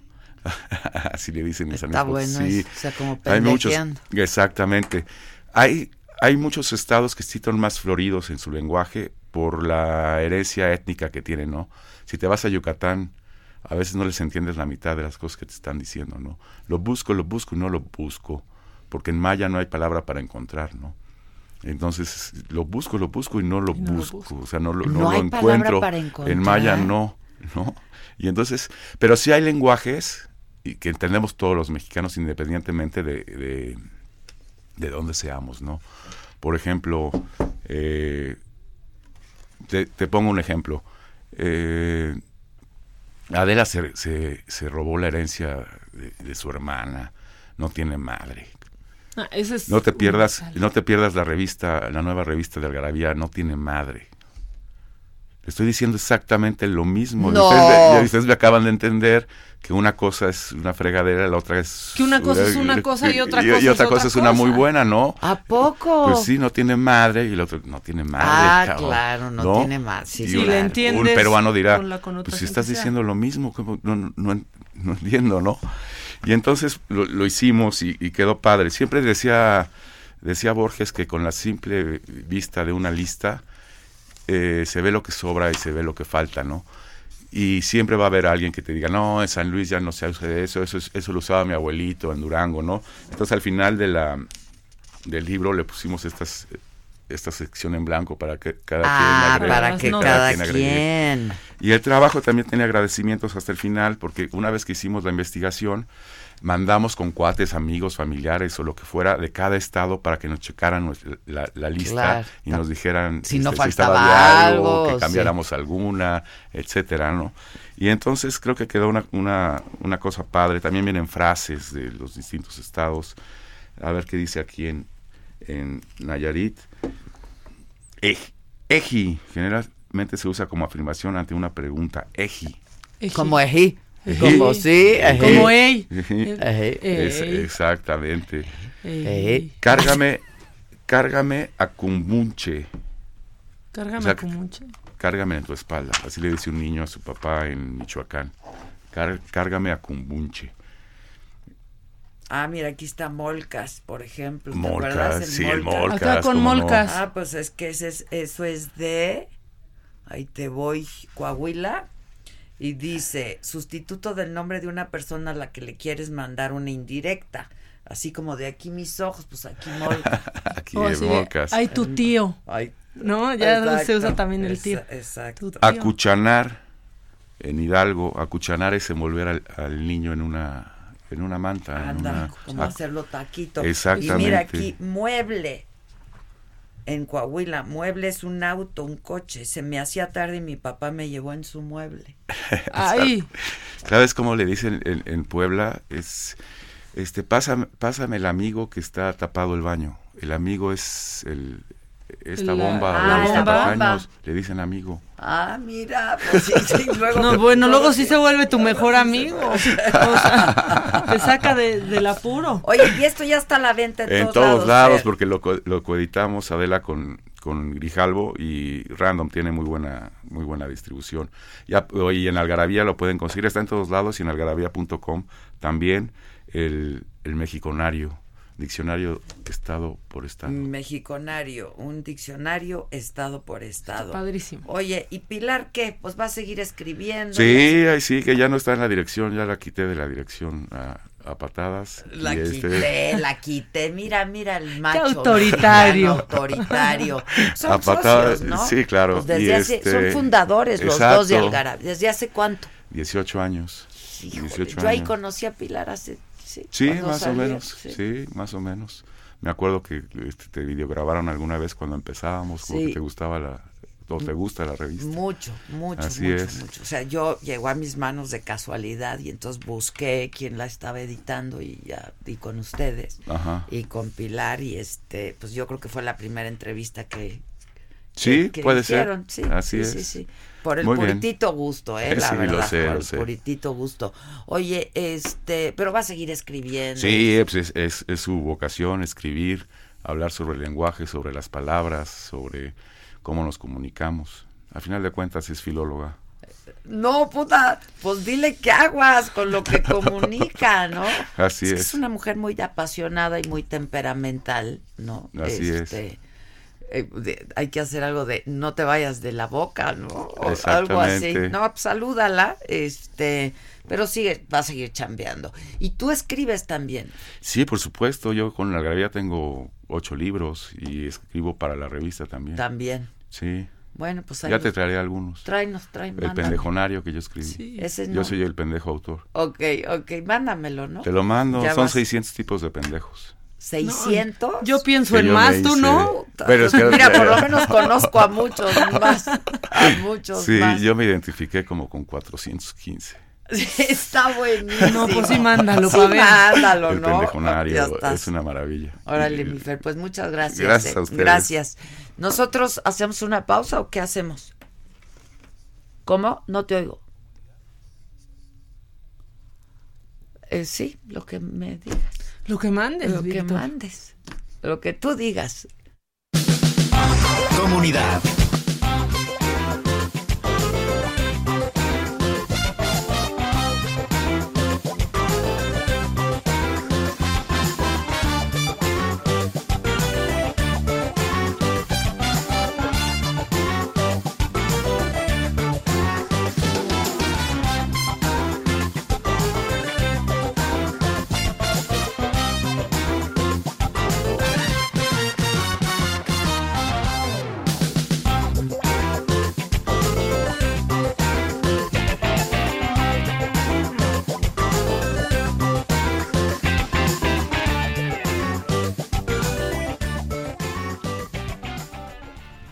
Ya regresamos. Hoy tenemos mucha cosa. O Se sea, nos mira. juntó. O sea, salen unos, entran otros y ahora está aquí Jeremy Cruz, que pues él es psiquiatra y miembro fundador eh, del Centro de Atención Transgénero Integral. ¿Cómo estás, Jeremy? Bien, hola, buenos días. Hola, Jeremy, buenos ¿Cómo están? días.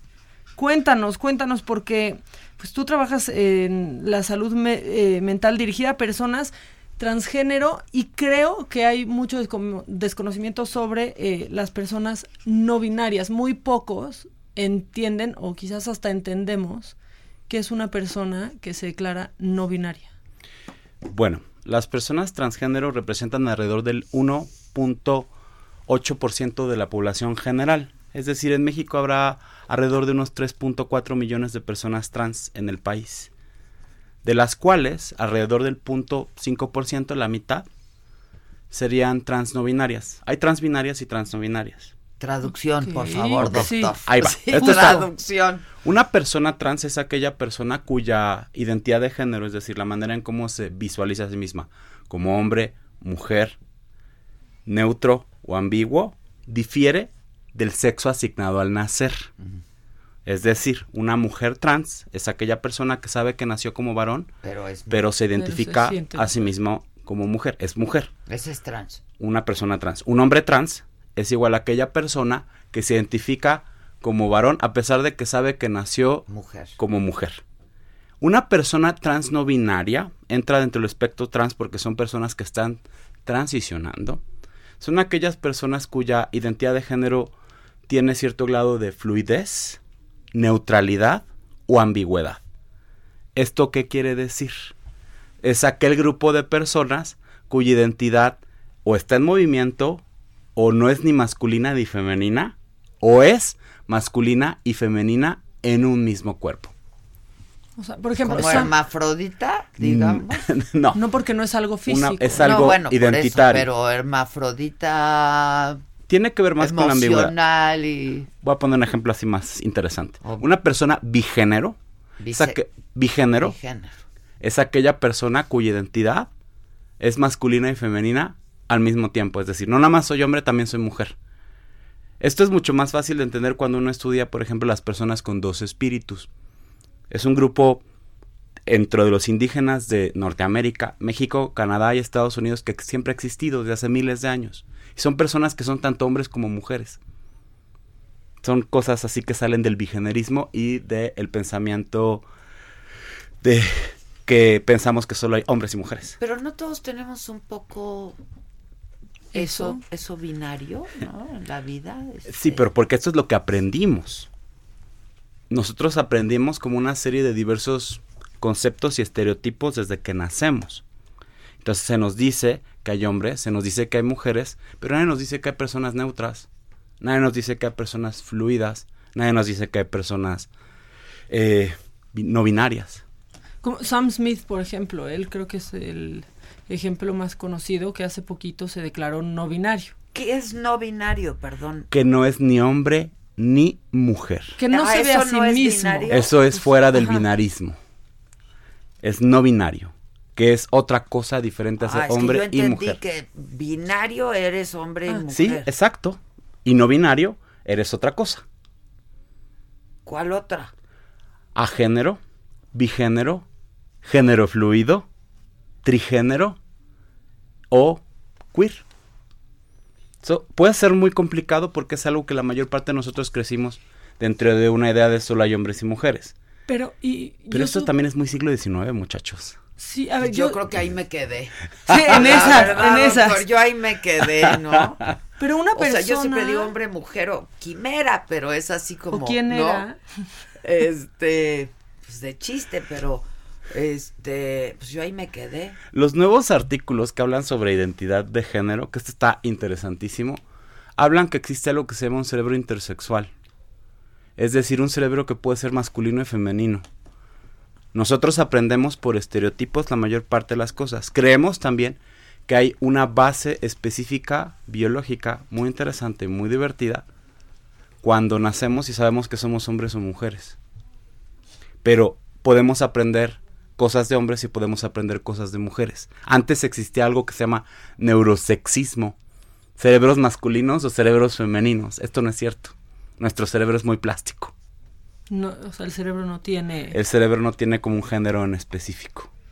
¿Cómo llega una persona a poder catalogarse así? Supongo que tú, bueno, que, que necesitas pues hasta terapia para esto, porque estoy viendo que tú eh, fuiste psiquiatra de Diego Llamas, que tú entrevistaste hace poco en Saga, que es el único empleado en la historia de Microsoft de México en ser abiertamente trans. ¿Cómo llegan ahí? Porque pues es un trabajal, ¿no? Mm, parte de mi historia y de mi trabajo es... tu paciente? ¿Fue tu paciente? Es mi paciente. Digo, no lo tendría que decir, querido México, pero bueno, ya estoy aquí hablando. Pero él sí lo dijo. sí, eh, ah, porque él lo dijo. Porque me dio permiso, entonces está bien. Sí, sí. ¿Eh? Me dio permiso, entonces está no, bien. pero es que él lo dijo. Eh, he evaluado, ¿eh? he evaluado más de, probablemente más de mil personas trans a lo largo de mi vida. Soy uno de los psiquiatras que más trans ha visto en México y probablemente en Norteamérica. Esto porque hacía falta dar servicios a una población que no los tenía.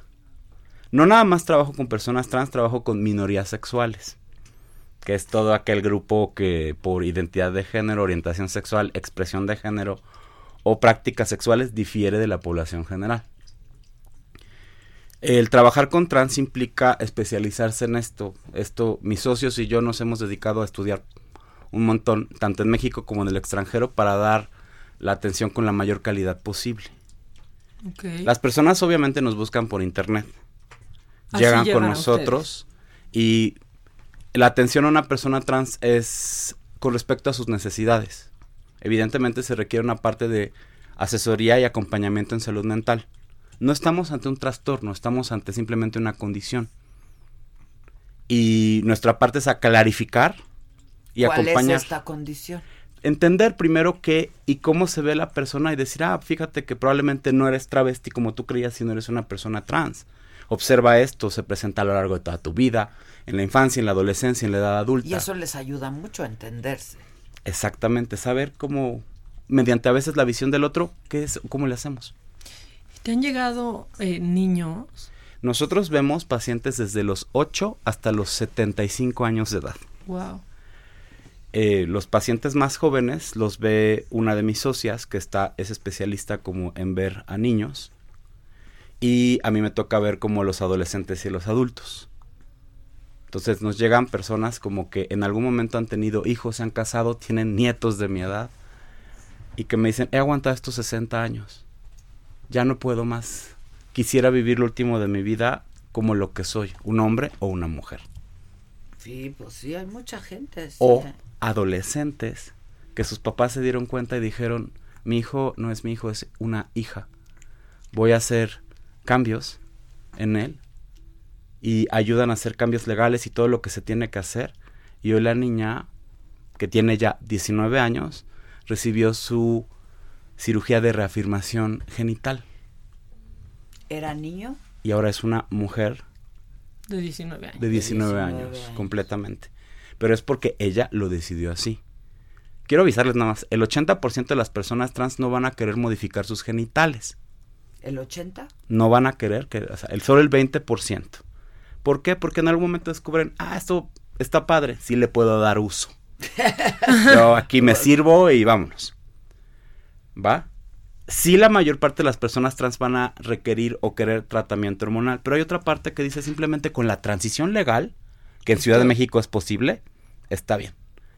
Y otra parte simplemente con que me trates con mi identidad de género es suficiente. Sí, y alguien más necesitará estar transicionando médicamente, ¿no? Depende casos. cada caso. Y los niños, por ejemplo, en los niños, ¿cómo, cómo se empieza esta terapia? Esto es un tema delicado y esto es algo que hemos investigado con la OMS, el Instituto Nacional de Psiquiatría y otras instituciones públicas. Es algo que se ha investigado desde hace mucho tiempo. Con los niños se requiere un periodo de dos años de psicoterapia exclusiva, una vez que se observa esta condición. La mayor parte de los seres humanos nos damos cuenta de nuestro género, si somos hombres o mujeres, entre los dos y los siete años. Como a los cinco ya sabemos que somos niños o niñas. Todos. Si no, les pregunto a ustedes, ¿desde cuándo saben que son mujeres? No, pues yo desde que me acuerdo. Yo también. Pero cuando es desde se acuerdan. Generalmente es a los tres años. años o qué será? Generalmente es a los tres años cuando ya tenemos lenguaje y podemos explicarnos cosas. La mayor parte de nosotros sabemos que somos hombres o mujeres. Con los niños trans esto también pasa. Desde los tres a los cinco. Y está bien interesante. Porque entonces una vez que los identificas, los tienes que seguir en psicoterapia por al menos dos años. O sea, desde los tres años un niño puede estarse sintiendo en realidad niña, una niña. O una niña se puede decir soy niño. Se tiene es que cuando empezaría la terapia. No. ¿O no? Sí, se tiene que seguir dos años Porque resulta que, y esto es algo bien interesante público, casi el 60% de los niños identificados como trans los llamamos desistentes, es decir, se van a desarrollar como heterosexuales, bisexuales, homosexuales, agénero, bigénero. Van a presentar una variabilidad de género. En lo padre es que los persistentes, es decir, el 40% de los niños identificados como trans, van a ser trans toda su vida. En estos niños es quienes hay que dar la terapia, en estos niños hay que identificarlos, dar tratamiento hormonal y protegerlos a lo largo de la vida con todo lo legal, médico y demás. No, doctor, esto está muy complicado. Necesitamos hacerlo. Necesitamos más tiempo. Ajá, sí. Cuando quieran, yo vengo, chavos. Hacerlo con más profusamente este asunto porque pues sí está muy complejo, está muy complicado y yo no quiero que lejos de pues dar una información acertada estemos confundiendo al público. Entonces, el compromiso de que este lo, lo hagamos un reportaje, ¿no? Con, con, pues, con mucha mayor claridad o te visitemos en el consultorio o algo así. A mí me encantaría verte, te va a encantar mi consultorio. Ya estás, órale. Hay mucha, mucho trick ahí. gracias, hasta luego. Muchas gracias, doctor. Esto está peor que en el Senado, compadre. Juanito Alarcón, ¿cómo estás? Hola, Adela. ¿Cómo estás? Hola, Hola ¿cómo estás, Alarcón? Muy bien, muy bien. Vaya a ladrar. Aquí a la mitad de la semana, del ombligo de la mm. semana. Y no se siente que sea la mitad. Y no se siente, sí. No, parece Parece esto, viernes cosas. Ay, en la torre, pero Siento que no ha dejado. Ver, ven, pero ven pero no. Porque no te... ¿Qué Ay, traes? ¿traes peluca? ¿Qué traes ahí? ¿Qué traes ahí? Cosa.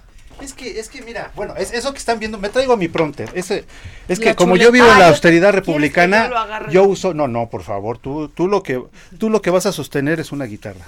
Yo voy a asustar. Traje, a- a- amigos que nos escuchan, traigo una guitarra para Adela y una para Maca. Ah, muy bien. porque me van a acompañar. Ay, me Sí, tocó la sí, esa- además son guitarras especiales para los que no saben tocar porque no se desafina. No, nada. Muy bien. nada, todo, todo pasa bien. Bueno, pues les cuento que con tantas cosas que han ocurrido hoy en día, bueno, hoy en día ya no se puede decir hoy en la semana Sí, o lo que la sea, semana, desde, desde, comenzando desde el buen Alex Lora, del cual queremos mucho. ¿Qué tal? Amamos a Alex Lora? Lora, lo amamos, carajo. Y siempre ha sido él, siempre ha sido quien Claro. tiene que ser. Así es que estas jaladas de que, de que pues que, que dijo, que hizo, que hace, pues entonces, pues, pues ¿para qué lo escuchan? Exacto. Sí, ya saben cómo eso- es. Si ya saben Pero cómo es, además, ¿para qué lo oye, escuchan? alguien le preguntó ayer justo al presidente en la mañanera de Alejandro Lora, ¿no? Ah. Y ya no supe qué contestó porque yo creo que me metí a bañar una cosa así. Alguien sabe por ahí, pero, Pero bueno, siempre en fin. que habrá sido contestado. así. Y bueno, si juntamos, imagínense la mezcla, Alejandro Lora, eh, Evo Morales y López Obrador, ¿qué puede salir de ahí? No, No pues, sé Esa- si esa nada es una bueno. cosa que bueno, yo quiero hacerle un pequeño homenaje aquí a don Alex Lora, viene. que esto empieza así. Evo hizo el bien,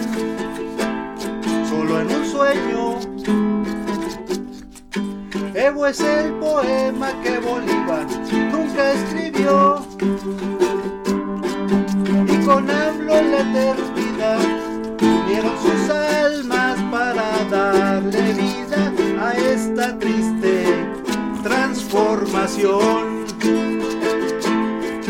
AMLO es como el mar, Evo es como la luna. Los AMLovers hacen maromas.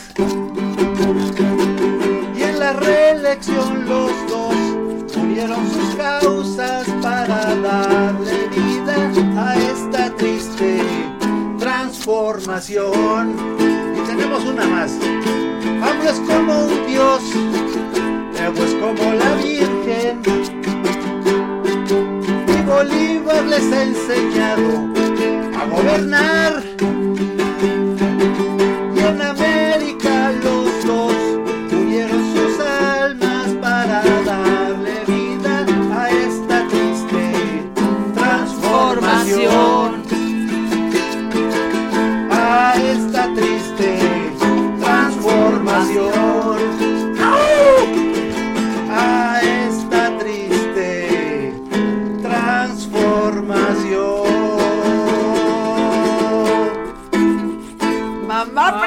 la ah, tele. ¡Carajo! ¡Escucha Adela! ¡Estamos tocando la guitarra! ¡Qué barbaridad! ¡Escucha Maca, espérate, sí, no son para quiero, romperlas. Quiero violentar la guitarra ya.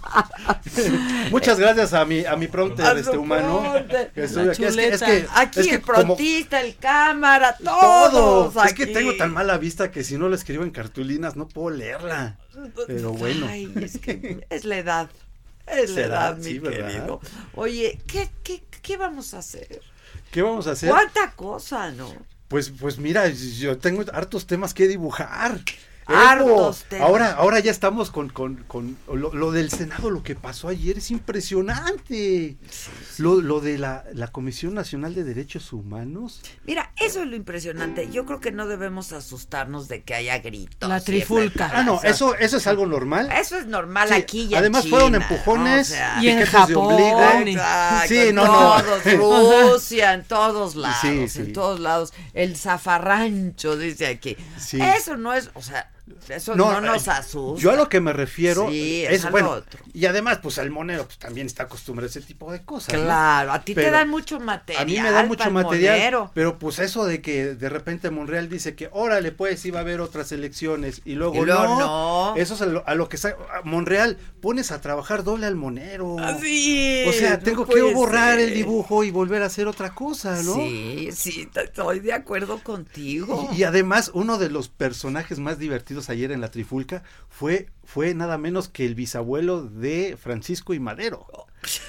Este O sea, señor, ¿cómo, este Madero, Gustavo Madero, Madero, Gustavo que cómo lo traían, que, que, que una senadora morenista ya se lo Citlali, quería comer. Citlali, la Citlali se puso. No, bien guerrera. O No, sea, sí hombre, estaba. no, hombre. Y por ahí dicen que Madero pues, ya estaría cantando la de Una piedra en el camino me enseñó que mi destino era legislar y legislar. Porque doña Piedra Ibarra, a ver, en el nombre lleva ahí muchos, muchas ideas para hacer dibujos. Muchas ideas. Oye, Así. dile a la gente, porque nos han estado preguntando, ¿dónde vamos a ver tus monos? Mis monos se ven principalmente en la página del Heraldo de México, que eh, pueden entrar a- al Facebook o a la página principal o en redes sociales, en Twitter, Instagram, eh, por todos lados eh, suben mis cartones. Y pues si no, pues también a través de mi página personal que, de Twitter, que es arroba alarcón dibujos, Instagram se llama igual, y en, en mi Facebook que es alarcón caricaturista. Ahí básicamente pues es donde... Oye, Alarcón, este, ¿cuánto llevas en el Heraldo ya? Pues desde que se refundó hace, dos, años, y medio, Dos más o años. menos. ¿Y antes? Antes yo estaba en otro periódico de tipo financiero. Ay, ay, Ay, Ándale. qué correcto, Alarcón, qué bárbaro. Sí, ahí, ahí estuve. Y bueno, pues ya llevo 30 años en este negocio. Sí, ya. 30 años. ¿Cómo se va la vida, carajo? Hombre, Lo que no han visto tus ojos. Oye, que- exactamente. pero aparte, qué padre es la, tu chamba, ¿no? Bueno, cuando es ya una se me capacidad de síntesis. cuando ya se me ocurre qué hacer, Adela, Eh, es sí, muy padre, porque los jalones de Oye, greñas, pero como dijo hoy el presidente, ¿te echas la mañanera o no? eh, este, O sea, ¿cuál? Eh, eh, la de- especifica. La, La, la. Conferencia. Ah, esa no. Ya esa no. Dijo, tiempos interesantes estamos viviendo.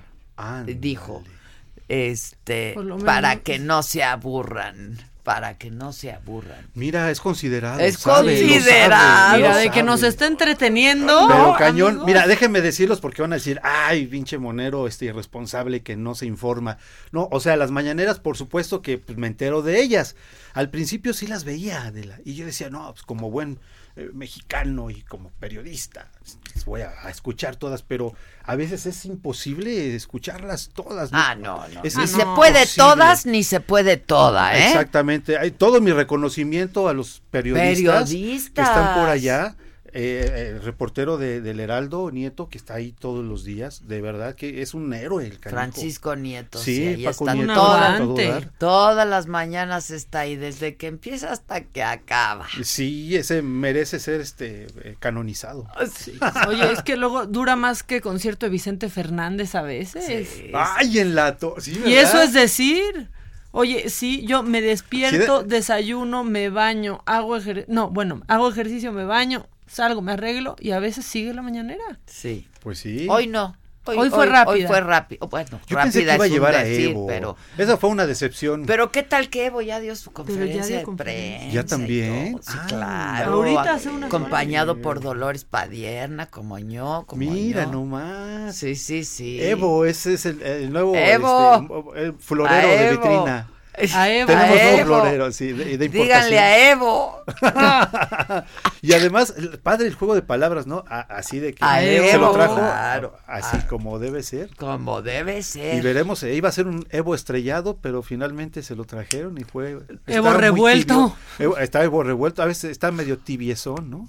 Evo tibio o Evo pochado. Sí. Un Evo pochado. ¡Ay, ese está bonito! un Evo pochado. pochado. Sí. O antes, Haz antes un Evo pochado. Podría ser. Me debes mi caricatura. Te la debo. Aquí sí, no claro se que olvida. sí. Con todo y ¿cómo se llama tu perro? Mía. Mía. Mía, es la primera Mía. vez que viene Ah, aquí. sí, hola Mía. Entró de contrabando porque yo no sé si a este edificio permite. Creo que no se puede, Pues sí, pero yo también, que lo- pero ojalá no sí, le sí, digan no, no, que nadie se entere, no, no hay Entró que de decir. contrabando. Ella no, ella no es animalita. Te, te la pusiste aquí eh, como si fuera el pelo en pecho. No, la traje allí que parece mi bolsa. Con Ahí huellitas. cabe, ahí cabe. Así la cosa. Bueno, te vemos la próxima semana, ¿no? Por aquí. Eh, sí, sí, voy a Nos- ver qué no, canción sí. Nos ponemos de acuerdo y a ver qué, qué inventamos. ¿no? Bueno, ya me estás. bien. Gracias. Gracias, Maca, gracias a todo el equipo, gracias, banda.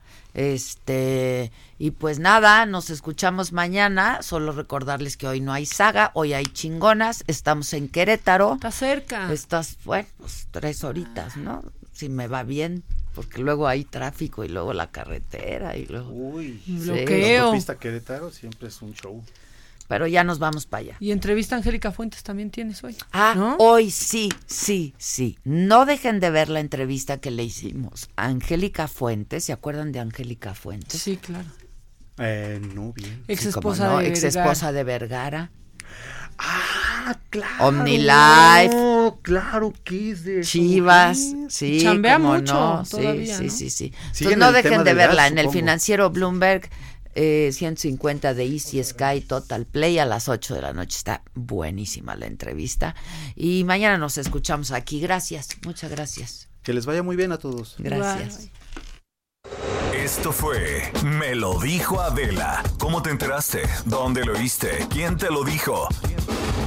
Me lo dijo Adela por Heraldo Radio, donde la H suena y ahora también se escucha. Una estación de Heraldo Media Group. Planning for your next trip? Elevate your travel style with Quince. Quince has all the jet setting essentials you'll want for your next getaway, like European linen, premium luggage options, buttery soft Italian leather bags, and so much more. And is all priced at 50 to 80% less than similar brands. Plus, Quince only works with factories that use safe and ethical manufacturing practices. Pack your bags with high-quality essentials you'll be wearing for vacations to come with Quince. Go to quince.com slash pack for free shipping and 365-day returns.